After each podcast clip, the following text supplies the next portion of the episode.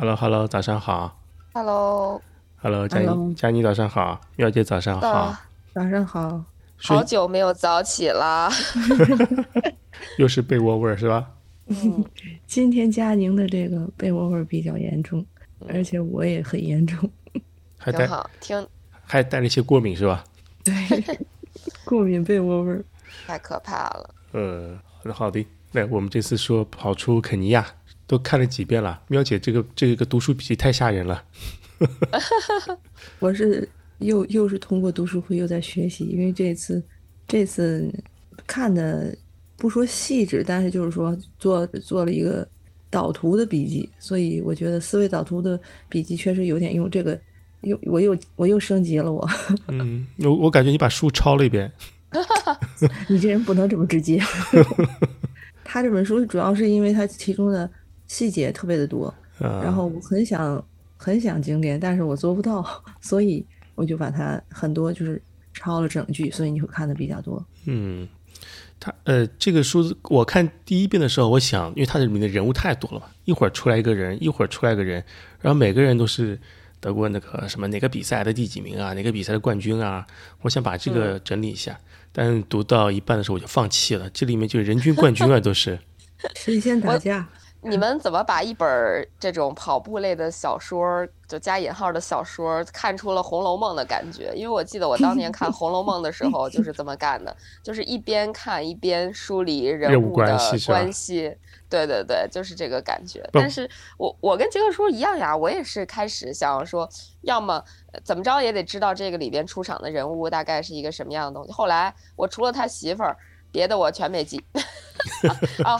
还有还有一个他的那个一直帮他忙的那个伙伴，给他递补给格那大哥。对，其他我根本就不知道爱谁谁吧，就 哦，里面人因为它太里边人物实在太多了，而且就是对于我来讲，我对这个别说外国人名，我是中国人名，如果书里太多，我都会记不住。他的每场都出场很多，而且他的细节太多，就是每个人都写几句，有点就是在这个描写上好像是有点零散，因为它的量里边的信息量太大。所以，如果想要把每一个都梳理的话，你将得到一个非常非常庞大的关系图。嗯然后最后有一个评价就是所有人都是冠军这样子。啊，对，你们冠军太多了，甚至于别人给他个电话号码，他打错了。打错打过去之后，他说你是那个全码二零四的人吗？然后那个人说不，我全码二零五。嗯，呃，对，特别逗。啊，我们先看看这个这个作者吧。作者呃，作者全名是亚德·哈罗南德·芬恩。对对对对，然后在这个书里边一直就是芬芬先生啊是，Fin 这样 F I N N，它的那个英文名是，但我们看翻译成叫芬恩，有的地方翻译直接翻译成芬，但直接翻成分的话，就别人可能不知道男女了，直都接是女生。哎，对，有可能是女生，他就把芬呃芬 F I N N 翻成芬恩了。然后他好像也解释了他的名字由来，说他说他老爸老妈去呃练瑜伽，去印度练瑜伽，然后呢，印度那个瑜伽的 guru 给他赐名，赐这个亚德哈罗南德，好像是这个，反正是好像很禅宗的一个名字，名字我含义我忘记了。然后这时候我脑子里脑补现象就是他老爸老妈是不是那个呃嬉皮士啊，那种长头的嬉皮士，反正六七十年代也很流行去印度禅修啊，做这种事情 对，我觉得很有可能哎。啊。然后给他在这里边好像提到关于食物的话，应该他应该是一个素食主义者，应该是。啊，有可能也对，有可能是的。反正他的名字，反正我开始看的名字，我觉得很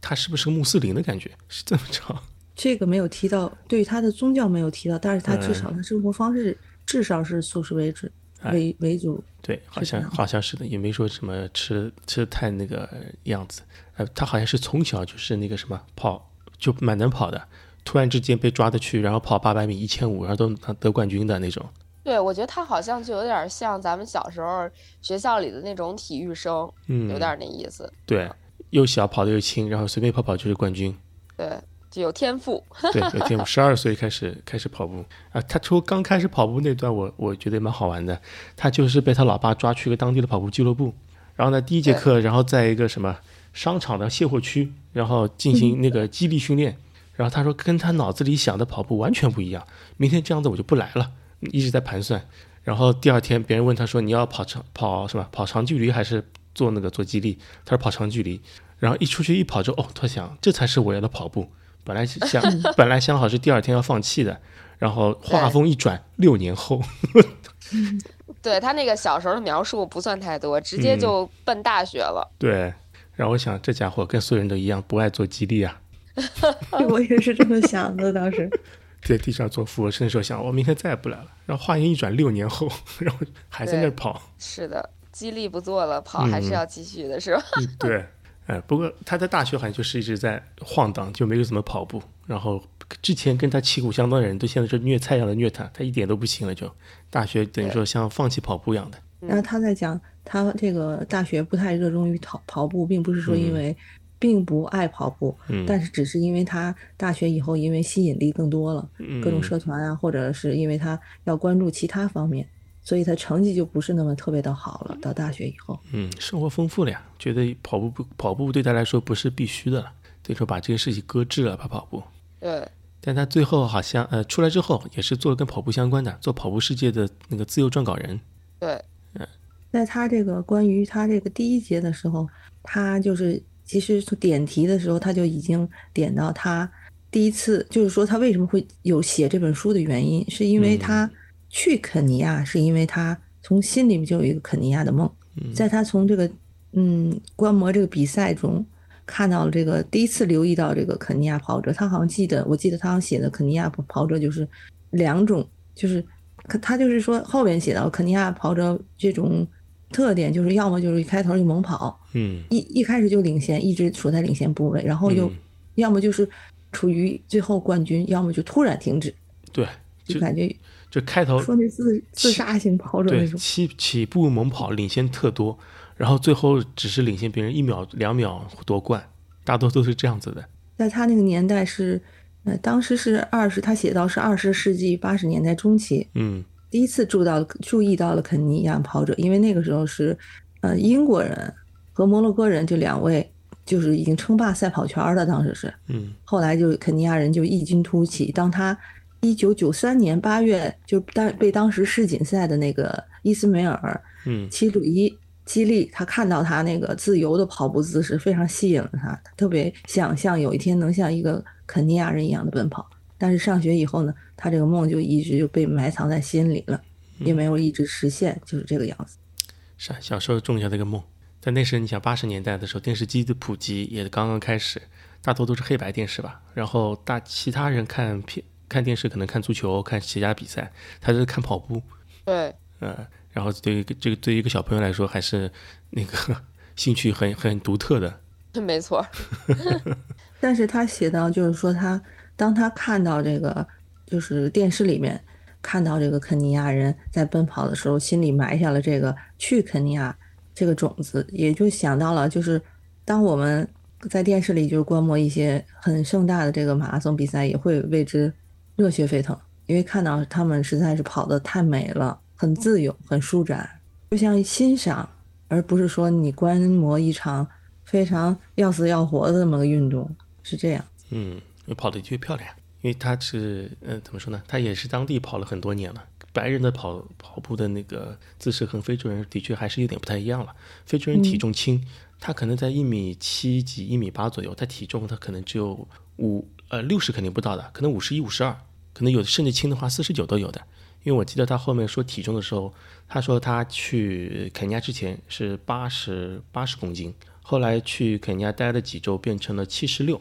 七十六之后，他觉得自己瘦蛮多的，跟跟他们聊天的时候也说起自己的体重，然后那说他说那两个非洲人在窃窃私语，然后问你们的体重多少？一个说五十一，一个说是五十四，好像是都是比他轻太多。然后他在肯尼亚待了半年，也是吃跟肯尼亚人的饮食是一样的情况下，他从七十七，然后后面降到的是六十九。对他的身高来说，应该算是很轻了已经。但就是在后来他体重轻了之后，他的半马成绩在时隔多年之后有了突破，全马不后来跑进那个二五五了。啊，你这个计数能力太强了，连体重的数都记录了，我就知道他轻了。嗯，我正好看到了，正好 被刺激了，感觉我们听到这个，就是说，那非洲人你想还有时候他像柴火一样的，他就是，他跟他的饮食有关系啊。对，因为他们在一米六六六出头或者这个样子，男士，然后他是五十五公斤，差不多五十几公斤，就是说自己差不多那样子。嗯，但但但有一点我我还记得，他说同样的，呃，我忘了是谁，反正做很多人做实验嘛，就把非洲人、肯尼亚人带去欧洲。嗯，他说在把这些人带到欧洲之后呢，跟欧洲人吃的差不多，他的蛋啊、他的 肉啊，他的比例都上去了。他说短短几个月，然后这这些人就重了十斤，重了重了十斤还是十公斤？对，是的，就是他也在里边一直在说，他说按照欧洲人的这个饮食习惯，就很嗯难变瘦，就或者说很难在很瘦的体重维持。嗯，跟跟他的饮食结构还是有关系啊。他那个叫什么乌加里啊？什么叫叫什么对，乌加里啊？乌加里是用水用水把那个玉玉米饼煮，应该说把水怎么说，就好像我觉得它是个煮玉米饼，就我理解，而且要和蔬菜一起吃，呃，这煮这玉米饼还是玉米粉，反正是一种碳水吧，玉米粉玉米粉。低脂的碳水。对，他说是一个这在这儿了肪碳水。在和乌肯尼亚跑者吃午餐，他们当时吃午饭的时候讨论跑步，他们食物这就叫乌加里，哎，乌加里，用玉米粉，就是是玉米粉放在怎么说呢？我感觉啊，是团团团放在玉米粉放在那水里，不然你如果把玉米粉煮不就成了粥了吗？烧一个糊糊，好像就是，哎，不是，我感觉不像是糊，我为什么感觉它是饼？呃，那个图片我找到，差不多好像对，一根饼差不多厚厚的。应该说，应该是我理解，可能是放一点水和了这个玉米面，然后趁它就是成团，再放水里煮，大概是这个样子。嗯，哇塞，你们对料理都好有研究，还去研究他怎么做的。你他是叙述了，对，一直在说这个东西。基普乔格好像也是吃这东西的。感觉他们那肯尼亚的基本都会吃那种东西。嗯，维持体重他就靠这个饮食了，反正我觉得训练量训练量肯定有的。写到最后就是临跑步前夜，就是他们其中就是一起，他们团队人一起去吃，但是其中有一个人就说，如果我不吃到这个，我就没有办法那个什么，没有办法跑步，没有办法比赛，是这个我也看到才能安心。去跑。嗯，他们好像就是特别依赖这种食物，特别想念这种食物。如果在外面的话，长了一个我们不是出去叫什么中国胃嘛？他们就是肯尼亚胃啊。嗯，对，哎，他们在这种恶劣的环境下还能出这个成绩，还是挺厉害的。嗯，在在前面说他每一章，哎，他后面他其实每一章都是开始说到大半段，大半段都是自己的经历，然后呢哎对花花两句话转折，转折到自己要说的这个点，反正每一个点一个点都说的蛮多的，就是细节超多，嗯，细节超多。开始不是他去之前还要那个练了一阵那个赤足跑啊，正好拜访了《天生就会跑》的作者，然后学习到了怎么赤足跑，为什么要赤足跑这件事情。他的整个的一本书，其实，呃，从开头他写的时候，他在就是他那前言，嗯就他从第一部分前言，其实就是描述了他和他在肯尼亚组成的这个小分队，小分队的一个起跑之前的一个过程，在一个天没黑的一个状态下，然后大家就做好准备，互相鼓励，嗯踏上赛道这么一个过程。然后一就是说，整个这个作品其实就也写了作者如何到肯尼亚，他最后实现了他自己和肯尼亚人一起奔跑的这么一个愿望。他从肯尼亚身上、肯尼亚人身上学到了很多跑步的，无论是说从技术上，还是说从心理上，获得了很多很多的一个进步。然后到最后，他完成了他的这个就是既定基本上既定目标吧，因为他最后通过在肯尼亚的这一段时间的这个训练以后，嗯，最后的时候应该是呃，最后是那场成绩是二五五，嗯，二五，我记得是这样的。对所以就是从他一开头的时候没有跑过全马，嗯，然后半马当时也是多年后再跑嘛，哎，然后一直到最后是半马、全马全 PB 了，而且是破了三。对在不太长的时间里，对他来讲，自己实现了自己梦，而且就是他也印证了某些东西，就是说，当你像肯尼亚人一样奔跑的时候，你也可以像他们跑的一样快。对，如果你单从训练看的话，他就是一个半马幺三零的人，在肯尼亚的高原地区训练了半年，最后回到平原之后呢，跑了个二五五，嗯对对，总结来说是这样的。是吧？但他其实他写的是一个赛季对一个赛准备期，准备了半年准备期、训练期，嗯其中写了他几次，嗯、几次就是合练，跟大家合练，还有一个就是团队作战，以及一些心理上的这些东西都在里面。它里边写了大量的各种各样的，嗯，肯尼亚运动员，而且是各种各样的性格，然后还其中还提到了很多就是马拉松之前的历史，因为他好像也提到他其中有一个队友，他这个队友的母亲曾经就是一九八四年的嗯、呃纽约的女子的冠军，纽马纽约嗯马拉松应该还是波马的。哦，这个是名字叫琼贝他贝努瓦，对琼贝努瓦萨缪八尔森，他洛是一九杉矶，对，他是一九八四年洛杉矶奥运会的冠军。嗯，，对他还把帽子那个送他了是吧？对，他当时在一次拉练的时候，就是戴了他的帽子，而且他在就是说一开头的时候，他只是跑十五公里，嗯然后二十公里、三十公里这样一个递进，是他整个的一个训练的这么一个历程，嗯，大体是这个样子。哎，他们好像还有有一个奇遇，就是好像开车被警察拦下来了。你记得那个吧？开车被警察拦下来，然后他说：“我这里有个八四年的那个奥运会冠军。对，然后这然后警察就把帽子摘下来了，说允许我向这位女士致敬，大概是这样。握手啊，反正致敬，然后就把他们放了。对在肯尼亚人他们来看来，好像只有奥运会冠军是最最 top 的，那种。最最有用的。对，嗯因为其他什么小比赛，对他们来说，可能纽约、伦敦可能是小比赛，不是正式的那种奥运会比赛，呃，可能对他们来说那个级别就降一级。对，可能就在他们住的那个埃滕镇，我估计就大马路上随便抓一个都有可能是什么比赛的冠军。对对，什么比赛冠军，什么比赛的什么什么一千五百米的什么第一名，哪个哪个世界纪录保持者，呃，对对对，就这就。是那种谁还不是个冠军呀、对他后来对后来他看比赛不是很玄幻嘛，觉得这个比赛伦敦女子的冠军，他前几天我觉得他家喝橙汁，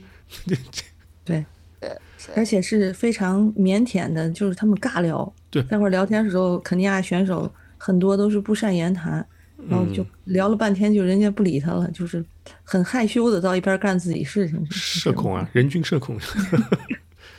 呃，人均社恐就看着就就看人家坐着好坐着，给你诚实诚实，你为什么不知道？就微笑，反正估计也听不懂嘛。他说英语，跟对对，估计也不知道他在说什么，但他也没哎，但后面有意思，他全程也没说他有没有带翻译，反正一直在跟别人聊，哎反正对吧好？像没有他没有。他是没有带翻译当地他他到那儿的时候，就是他跟跟那个就是到那以后，他好像就是那个一开始就跟那格雷夫在一起，嗯，他们开始在一起，所以就是他们可能有别的不是能就是不是英语的什么的，他可能会当地的大部分应该通用英语应该是比较通用吧，应该是这样。嗯，那说明当地的那个英语水平还蛮高的。对，好像说的对啊，他经常去听别人说什么当地的语言，然后呢跟他说的时候，可能说几句，他别人会跟他说话，也可能是一些简单的英语，他但是他还是能交流的。对，有的话他们在用自己的就是嗯自己的语言，他就嗯听不懂。对，好像语言这个事情很，嗯，学好英语吧。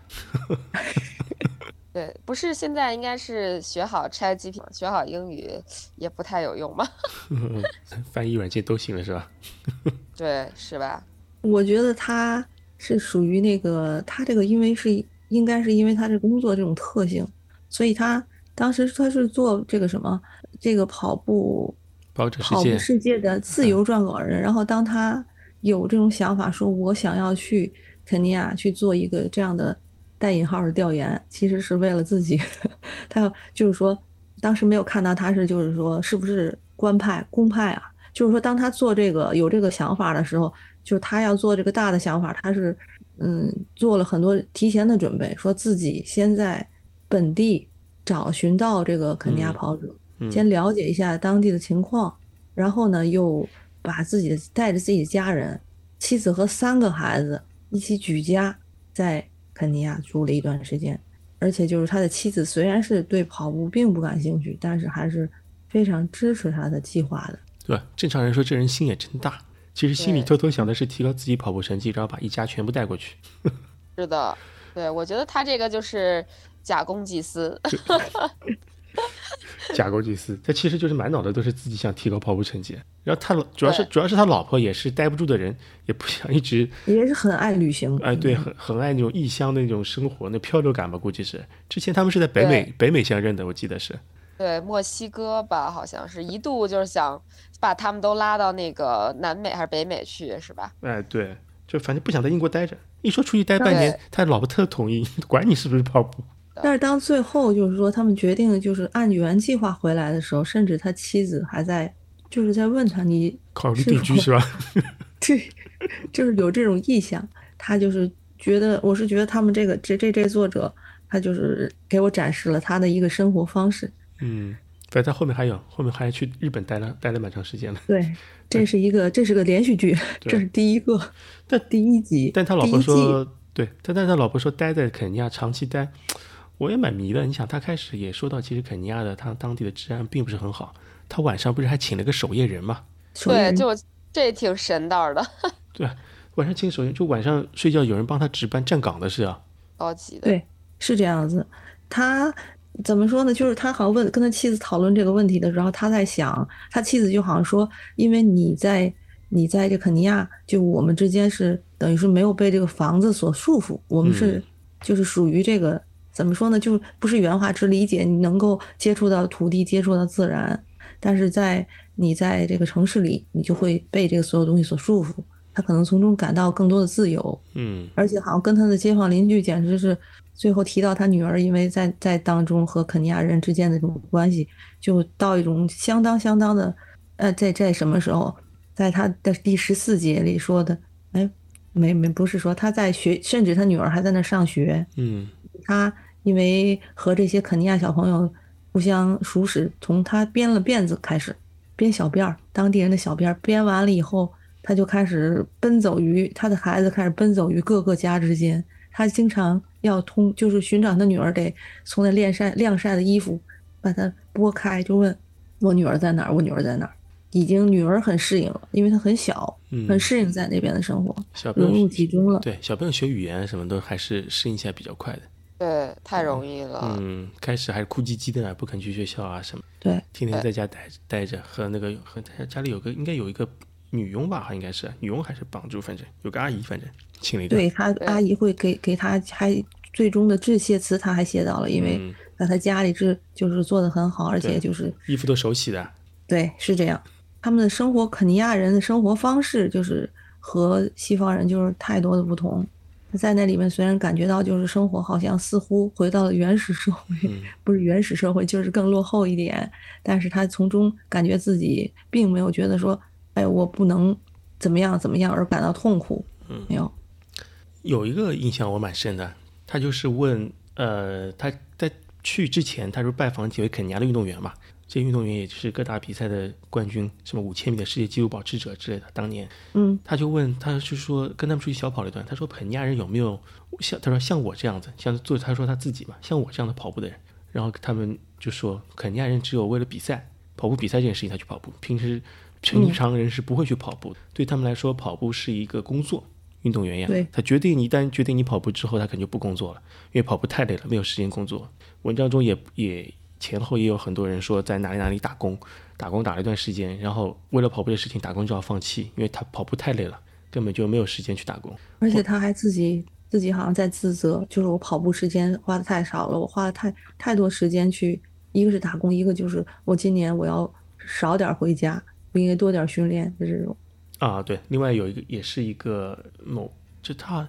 对是他房公房子的中介，好像是也是个什么什么比赛的冠军，穿的是西装，然后开的车，当地的地位是蛮高的。然后别人他回村子，别人敲他窗子跟他打招呼，他窗窗门都不摇下来的，直接跟你挥手。对，就是它里边提到了这些人，真的就是把跑步当做一种工作，而不是所谓的业余爱好。就是因为给他们起起那个也不叫起外号吧，就是肯尼亚人对他们这些白人好像有一个叫叫母宗谷是吗？啊，母对，宗谷一个嗯这么一个名称，就是他后来不是去过当地的一个大城市，然后参加过他们这种呃白人以及肯尼亚当地上层阶级的那种跑步俱乐部嘛。就是他说，你看他那个描述，就是感觉他们这个跑步就是为了，呃，怎么说？就是有点儿他们在欧洲那些跑步的人的那个那个感觉了，但是又没有他们那么努力的样子，好像就是花钱然后去跑个步，不不知道该怎么说，就没什么目的，就是闲的。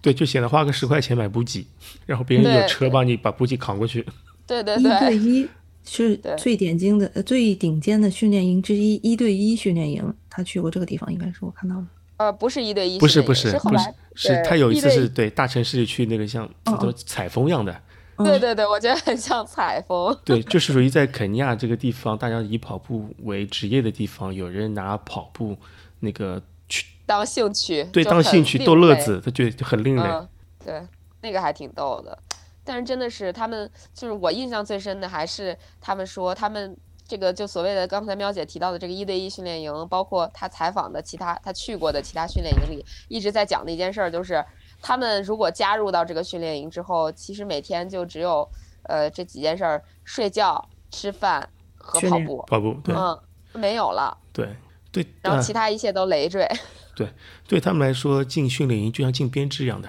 啊，对对对对对，是有点有这样子。嗯，对我有就这意思，我就全职跑步的了，什么事情都不要来烦我。然后他家里可能会给他一些津贴之类的。对，就给他提供一些补贴。嗯，但是这个又提到了他们后面一步，就是他们一旦在这个训练营练出来了，去拿到了比赛的冠军，拿到了奖嗯金之后，他们就很难不被这件事儿羁绊，就奖金这件事儿，嗯，他们很难不被他羁绊。基本就是说，拿到了相对丰厚的奖金之后，就成了这个村儿或者镇的领袖了，啥都找他，啥都找他借钱，然后很多人就。从此以后也就没有再有什么接下来的跑步生涯，或者说他的职业生涯。对，他还说，但是他也写到了说，每一个肯尼亚就是跑者的背后，他有时候不是一个家庭，甚至就是不好听话一个村儿似的。因为很多人，只要你提出来你去跑步，他们都会借贷给你这个去训练营的这个费用，好像是住宿费这类的、房租这类的。就然后，所以在他们嗯从那个什么之后成名之后，他们就回馈自己的家乡，有的像建学校，更别提就说这个。嗯，很多人会找你借钱这一类的东西，他们也会，应该是也会去，嗯，赞助吧，就是借钱给给有同样理想的跑者，是这样给给亲戚买牛买地。啊，对，像艾弗森，啊，艾弗森就这样的是吧？就是呃 NBA 很多球星，他们也是那种有点宗族系的感觉，就是一一人得道鸡犬升天，周围所有的人都来找你借钱，然后找你办事儿，呃，然后包括其实以前很多 NBA 的那种古早一点的球星，嗯，就是退役之后都破产，就是因为散出去钱太多了，自己也不会理财，穷亲就有点这感觉。穷穷亲戚也多。对对对，足球圈也是一样的，就是穷亲戚贼多，然后一有一有钱了都来找你了，都觉得你是他最亲的亲戚。我我小时候我小时候候抱过你啊。对，就这样，对，就是这意思，太嗯逗了。他好像说了很多的，就是里边的肯尼亚很多选手就会有这个昙花一现，有这个很短暂的辉煌的原因，就是包括就是因为建学校或者怎么着，他会分心，因为他不能专注的，就是一旦离开训练营就不能专注的训练了，啊对基本上就标志着自己事业的终结了。嗯，他说蛮多的，对，一个是那个进学校，还有一个人是喝酒，能把自己喝死的那种。对其中有一个是坠楼了，酒后坠楼的。呃对，把自己喝死了。就就就是说，其他事情干扰了自己训练这件事情，然后自己的成绩也不会有突破了。然后呢，也纯把这个钱这个事情怎么说呢？看的也不是看得比较重吧，成为生活中一生活中的很重要的一一个一个部分。大家找他借钱也好，他想怎么花钱也好，甚至于在村，因为他有钱了，在村子中的地位提高了，别人有任何事情都来找他。他还有说到过，在比赛时候，那有个运动员，他他的手机每两小时就会响一次。别人问他什么，我造房子窗子开的哪个朝向，大家都会来问他，变成对，就像个长老一样的，变成村子里的，对对对，就有这感觉，确实是这哎样，。地位地位提升了。他团队里边就是最早的时候进入他这里面是一个叫克里斯托弗吧，应该是，他就后面一直叫克里斯，克里斯，克里斯。纽约就是他比赛第二名啊跑得过，哎，对，曾经是一个第二快的男人，不是？但是在后边他多次就是跑步中间会退赛，就是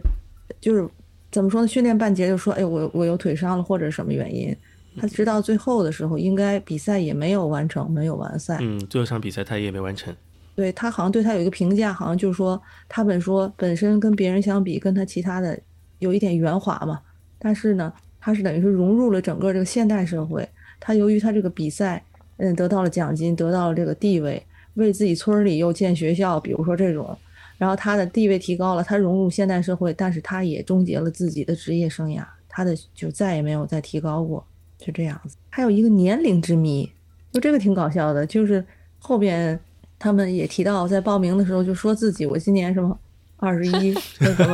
么我三十五，我其实就已经四十多，就这种。你年龄、就是年龄随便选写的呀。对对然后他比赛之前，他专门有个人出来，有一个人出来看那个看看脸，你出来，你不是二十二，长得像四十多岁大叔的脸，就一个叫挑就是相把这个年龄全去部挑成。少年组参加的，他是应该是。对你那个靠人脸识别把人拖出来，然后看那个年龄，可能年龄差的实在太多了，有的人写的。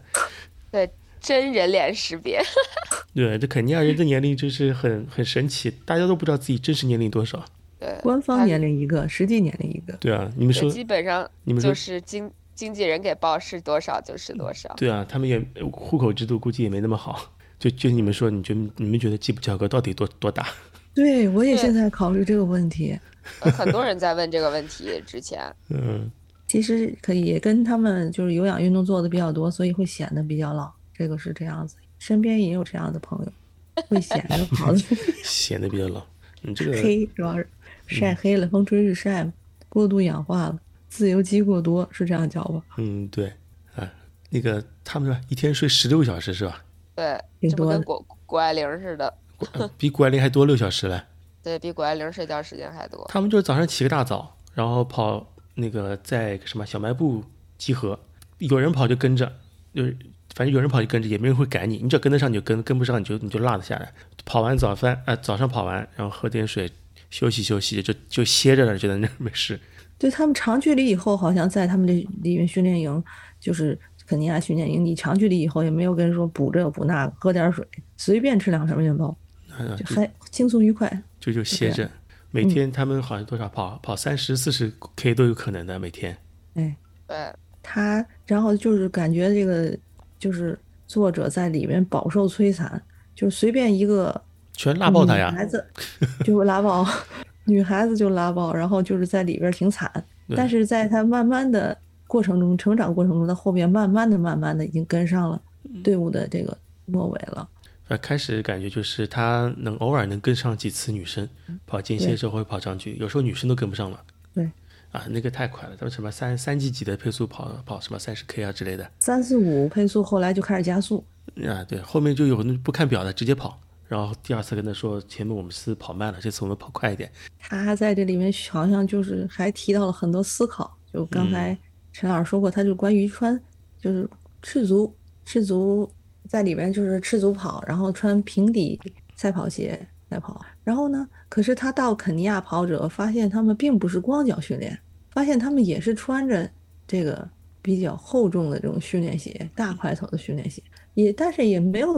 影响他的跑姿，然后在不断的这个作者他有时候在不断的思索，因为他为什么别人也没有光脚，就是看到的跑者没有光脚跑呀，然后他们仍然能跑得这么好看呀？又提到了很多就是别人怀疑，比如说是不是肯尼亚人的基因比跟别人基因不一样，更擅长跑步，然后又做了各种各样的研究，包括研研究当地的饮食，但是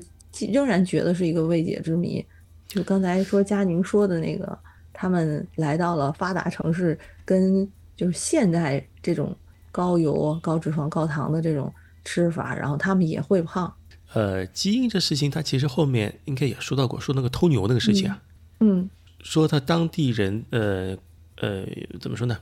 牛越多，可以娶的老婆越多。他就说你偷到的牛越多，然后你的财富也越多。呃，这相对来说，这偷牛这事情是有风险的吧？你跑得不够快，会被别人抓住，对吧？你被说杀死。对，就是你跑得跑得跑得快的人，你偷到的牛多，所以说你能娶的老婆也多，你留下的，你把你的基因传下去的机会也多。嗯啊、有有这么一个线在这里面。嗯、赤足跑的话，他是说小朋友一小时候是没有，他们小的时候是没有那个鞋子，都是光着脚跑来跑去的。每天，呃，可能上午他们离学校的话，距离可能四到六公里。每天上午的话跑去学校，中午呢跑回来吃饭，下午呢再跑去上学，然后最后再跑回来。呃，他这里书里没有说，其实其他地方我看到过，说小朋友他们跑来跑去的时候，中间有可能会碰到狮子啊，碰到豺狼之类的野生动物。啊你要和这些动物可能是要一个方面跑步吧，一个就是你要躲藏，所以这个的跑量的话，就是说积累有氧跑量这事情，他们从很小就开始做了。就我们是基本上是在成年之后开始跑步，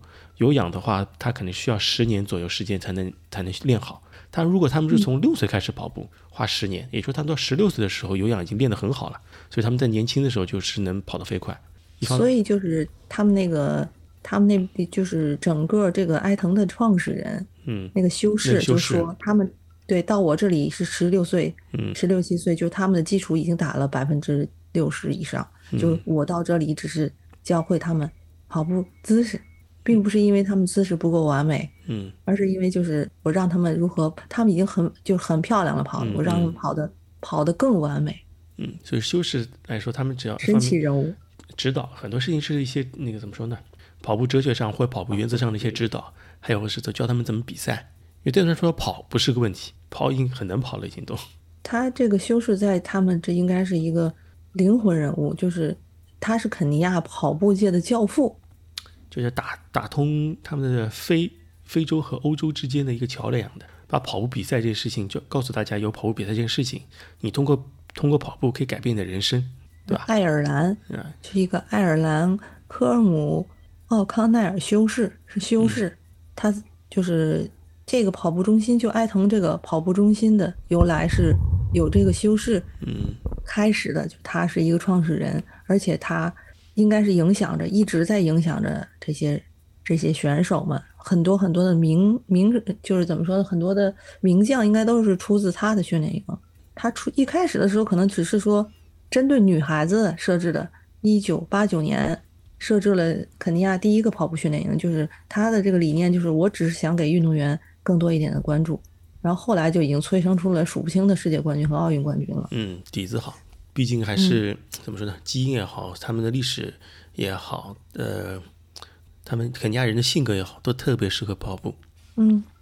坚韧不拔，嗯永不言败。是的，是的而且他们跑步的话，因为就是也有这种要改变自己的现状，那跑步作为一个工作，那只有努力工作，最后才能取得胜利。但是其实我看到也有挺让人看着特别的感叹啊，就是其中好像这个里边不有一个一个女的受伤了，就跑步又还是受伤，受伤基本上等等于他那个就是职业生涯终终结了嘛，但是还是在跑，最后都拖到最后，还因为他要带就是说养自己的孩子，以此为生。但是有很多人肯定是实现不了自己的这个目标了。嗯觉得，呃，他们不是说跑步对他们来说是改变命运的方式啊，也可能是唯一的方式了。好的，哎，正要问你，正要问你，嗯书里你觉得哪些印象比较深啊？其实印象深，虽然整体内容是在飞机上看的，呃，但是就觉得好像第一个第一个点就是，或者说全书最重要的点就是高原训练非常重要，非常有效。然后在高原上跑了那么几个月，下来就破三了。他应该第一个就是他的那个目标的那个马拉松叫嗯。里瓦马拉松，嗯。他应该是跑了嗯。三小时二十分。对，三二没有零跑了，很对。没有很快，但是因为当地人都觉得那个里瓦马拉松不难，嗯。所以他跑这个成绩应该是不错的。虽然他最开始好像心里默默的目标是打算跑个三小时的，嗯。但是呃有点搞不定，不而且那不断的个比赛降低，不断降低自己要求。对，而且那个比赛也是个绕圈赛，一圈又一圈的。然后他的补给他感觉也不是很靠谱，呃，然后这这这这最后反正他这个成绩其实还不错。还有就是我觉得里边提到一个挺逗的事儿是，他说那个精神胜利法，他这个呃心里一直默念他爱他的闺女，爱第一个女儿，爱第二个女儿，是特别搞笑，就这嗯段儿你知道吗？觉得 后面默念后面觉得这招也不好使了。对，这招也不好使了，就就想这这这个忽然忽然想起来，这有点像我们就是杰克叔推荐我看的一本小书吧。这这个这个书里说的是，呃，有有有一条我记得说的是啥意思？别别靠精神胜利法，还是要那个靠训练。我记得嗯有一条大概是这么说的啊，反正挺逗的。呃，还有就是刚才也提到了，他在进肯尼亚之前，他有一个赤足跑训练，而且他坚信这个赤足跑是非常呃科学有效的方式，嗯。然后到了肯尼亚之后，就发现大家都穿鞋嘛，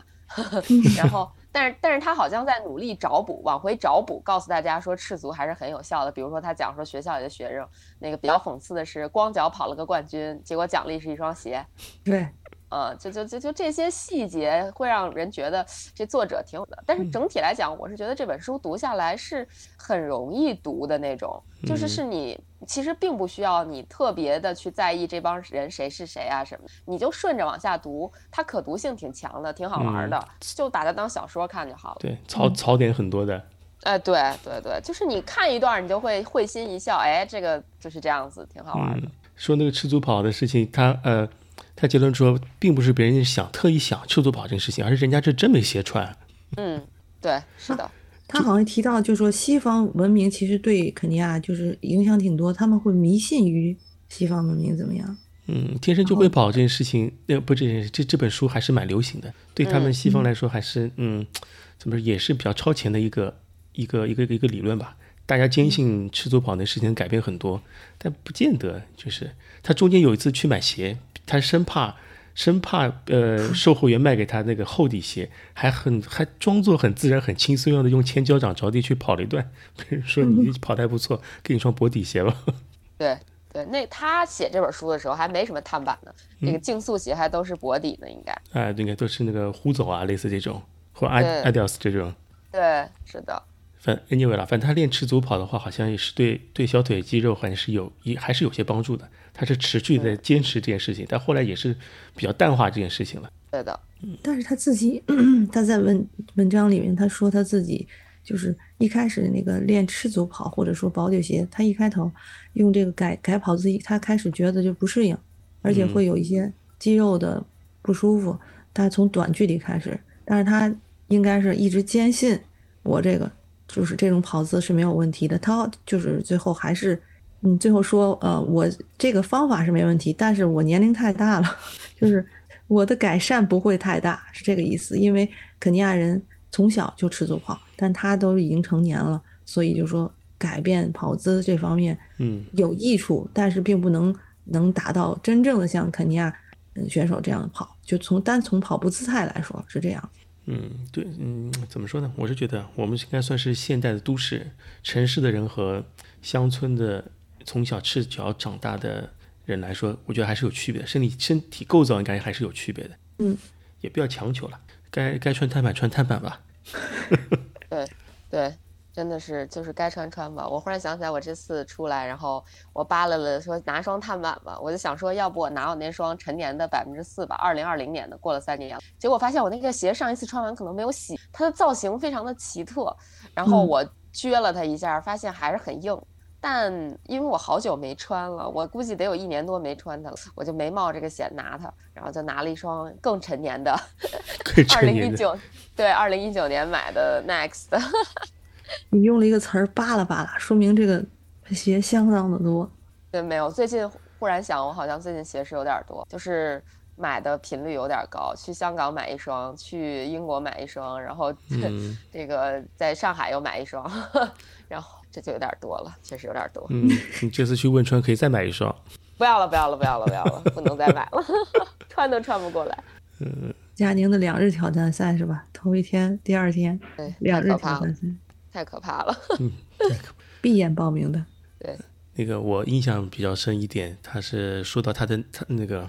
肯尼亚人的呃心理的坚韧。他说坚韧的话，呃，另外一个诶第一个原因肯定就是为了靠跑步能出人头地嘛，然后改变改变自己命运。另一个原因，他说他们不会在跑步的时候花太多时间做分析数据这件事情。嗯，就是该跑就跑，他也不会想我这个时候的配速应该多少，呃，那个我是不是应该跑快了，我是不是跑慢了？他们就说我能跑的时候多跑点，能快的时候我快一点，跑不动的时候我就少跑一点。他们就是用这种很很朴实的方法进行训练的。然后我我想到嗯另外一个点就是说，他们这种方式呢，其实呃我也看到过，其他别人说叫奥卡奥卡姆剃刀原则，就如无必要勿增实体，东西越是跑的时候呢，东西越少越好，然后可以降低自己的那个负担。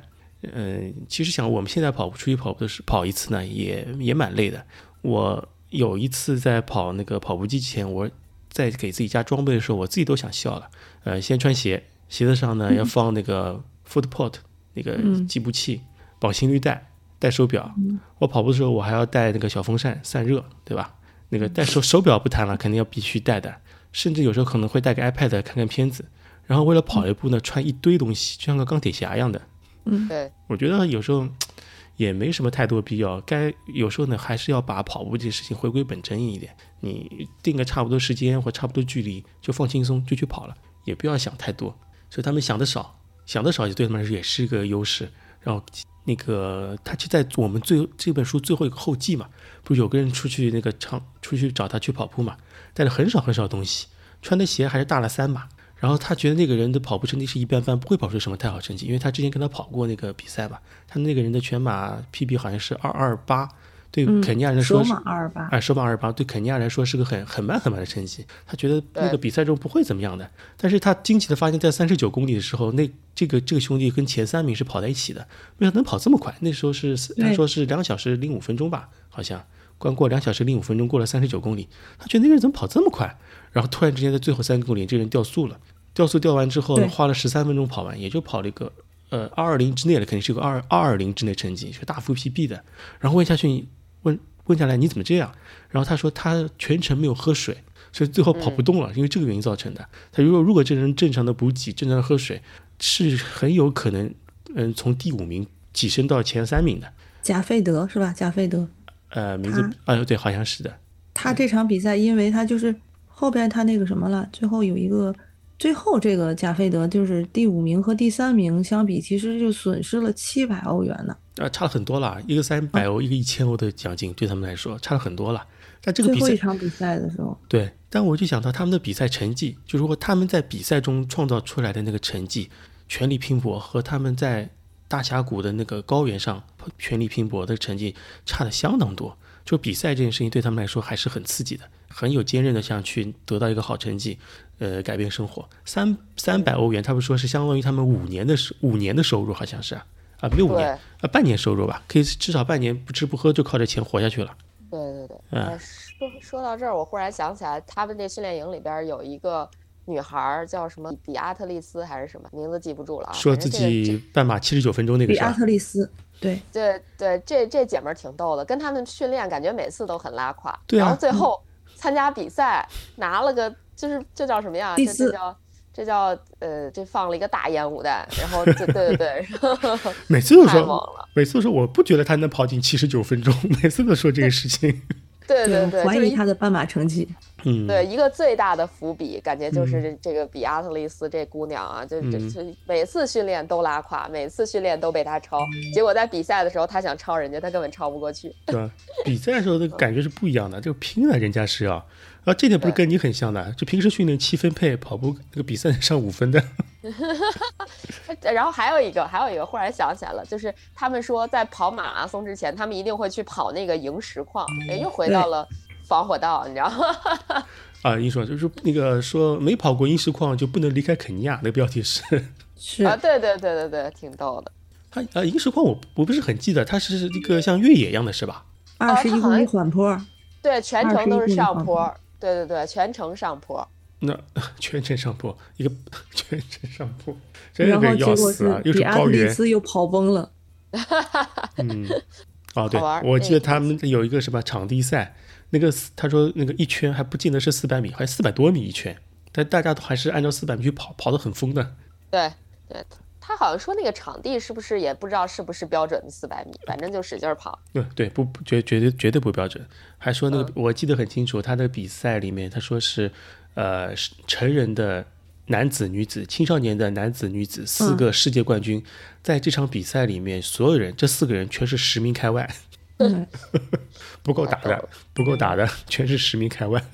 好，他们那边场地的什么的路面也没有那么的好，嗯，旁平常训练的路也不是很好，根本就不是平的。有的说你除了土路之外，它有的地方就开头这个作者当时会好像是他肌肌肉过分僵硬，然后去找康复师，然后他当时不就建议他，嗯，就是说怎么着的时候，就说他其实就是路面太路况不好，都石头有时候什么的不平。啊，对他们那个，在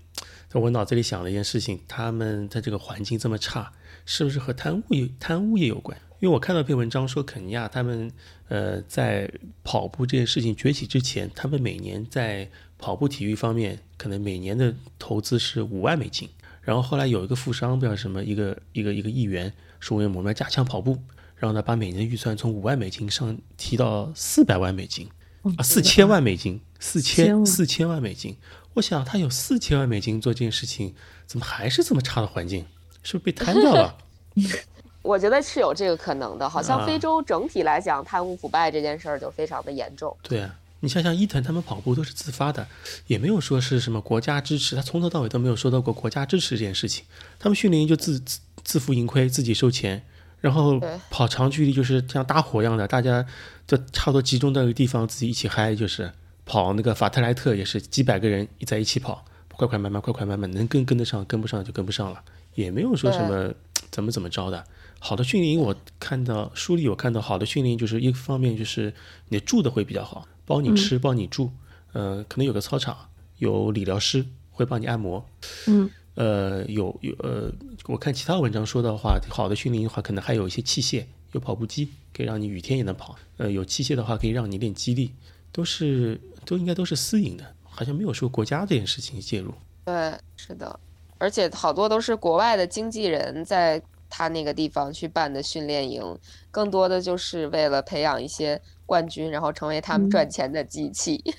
嗯，对吧？但是，呃，但是你想，跑步冠军这件事情能赚的钱也是很有限的。对，只是说你在肯尼亚花销，你可以像个土皇帝花销，但一旦你可能到一些呃欧洲城市，甚至到亚洲城市，可能这个奖金就可能也一般般了，可能买房可能都买不起啊，我觉得。对，是的，是的。啊，你要说你在你在北上广买房，你要跑多少冠军才跑得出来？这得算计算计。你说他们一场如果拿个冠军，能拿到六大满贯，像这种几几几十十万美金级别的，那也是确实是不太好搞。开始觉得十万美金很多，但一下下房一下下房价很 差很多。但是这是一个他们唯一可以能够一肉眼可见的快速改变自己的生活嗯现状。对对对，在在在当地开销还是很很 怎么说，蛮蛮蛮厉害的。可能三万美金的话，真的是十年的工资，就是。嗯，买牛，马上买牛，对吧？虽然说他们也说过买牛奶也很便宜，但他们一定要买牛。对，就是他的妻子在跟别跟那那边的妇女聊天，然后就说起我们在英国的房子，就问你们有牛吗？没有。你们怎么竟然没有牛？买牛就行就就像很会聊天一样的，就是问别人，哎，你你开什么车，对吧？就像开什么车可以判断这个人的身份或者家里那个收入怎么样。肯尼亚人问就问你，你买牛了吗？是的，说到这个车，就是他从他的妹夫那儿嗯借了一辆车，当时就是在肯尼亚一直用这辆车，然后他这辆车开到哪儿都会被所有的引的发围观是吧？对，然后关键还问，还有两个特别经典，一个就是我能不能看看引擎引擎就要问你你对你卖吗？就是 对，什么时候卖的话你跟我说。嗯，进口车辆少呀。啊，原来这样，但好像不不只是进口，他不是说里面还有巡洋舰吗？但是就对他那辆车情有独钟，嗯，好像好像是白色的吧，好像是。因为我不太懂车，所以没有关注这个细节，就是 车的细节。但是我关注到就是人们对车这个态度，我觉得很有意思。宝物啊，你就跑步跑多了，你就想个车代步啊，对吧？妙姐还有什么觉得印象深刻的地方吧？就是他也不是说印象深刻吧，就是从从头到尾，他去体现的就是肯尼亚人过的极简的生活。就他们主食就是大豆米饭、嗯无加里和绿色蔬菜，嗯偶尔会有的跑者会吃肉或者喝牛奶。而在他们那儿，就是有一个很健康的生活习惯，就是在那儿绝对不存在说这个蛋糕、冰淇淋、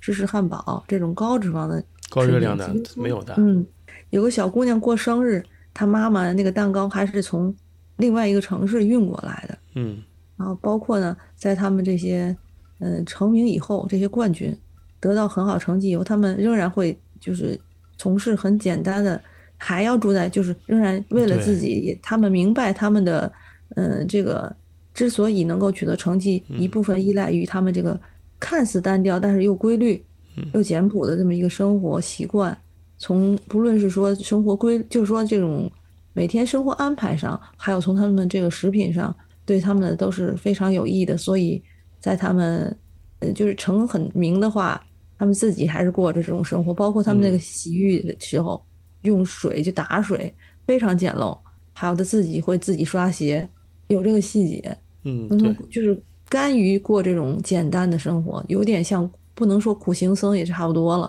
并没有说每天增加多少营养，会有多少那个营养师来策划，没有写到什么训练，嗯，来教练给你做训练计划，然后也没有很多的这些可物质。对，在这里的话，我就想到那个基普乔格，在在成功之后，还是别人说像过的苦行僧般的生活，嗯在训练营里面该干嘛干嘛，别人就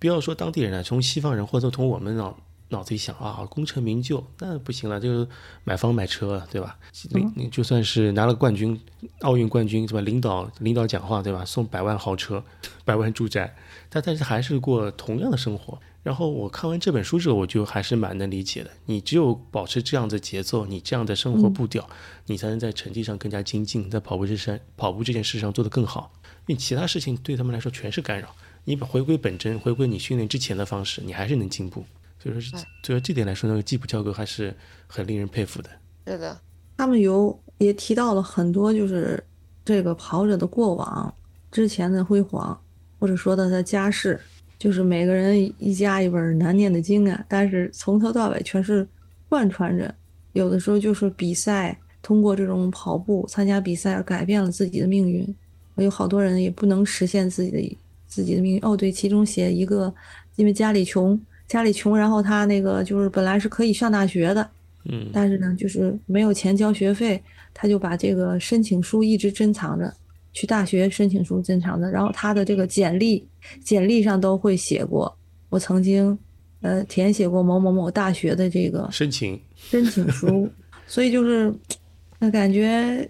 非常让人看着有点心酸。啊，就是那个本来已经那个已经被美贾美费德哎美美国贾费特，对已经被美国大学录取了，全额奖学金好像是，但是好像家里人又帮他申请了去当兵，是那个是吧？那个是格莱佛，他就做了一个不同的一个对啊，命运的命运就不一样了。你去当兵的话，你是国家征兵，你必须去的。然后家里舅舅还是谁帮他哎帮他去弄的？哎，表哥是吧？但他他其就会能实成为成为一个运动员了，就能领工资了，但是他就就没有办法去。其实那修士已经帮他申请了，就是去美国大学了，学对大奖学金什么的。对，他已经申请好了，已经不是申请了，已经申请到了，应该是我记得。对，那这个就是他并不知道这个事儿。对啊，这个知道个可能有可能这件事情改变命运，就不是真的不是一星半点了。如果去美国受过美国的教育，然后在当地比赛，呃，能提通过比赛提高自己的成绩，然后去打去改变自己，那不就是那个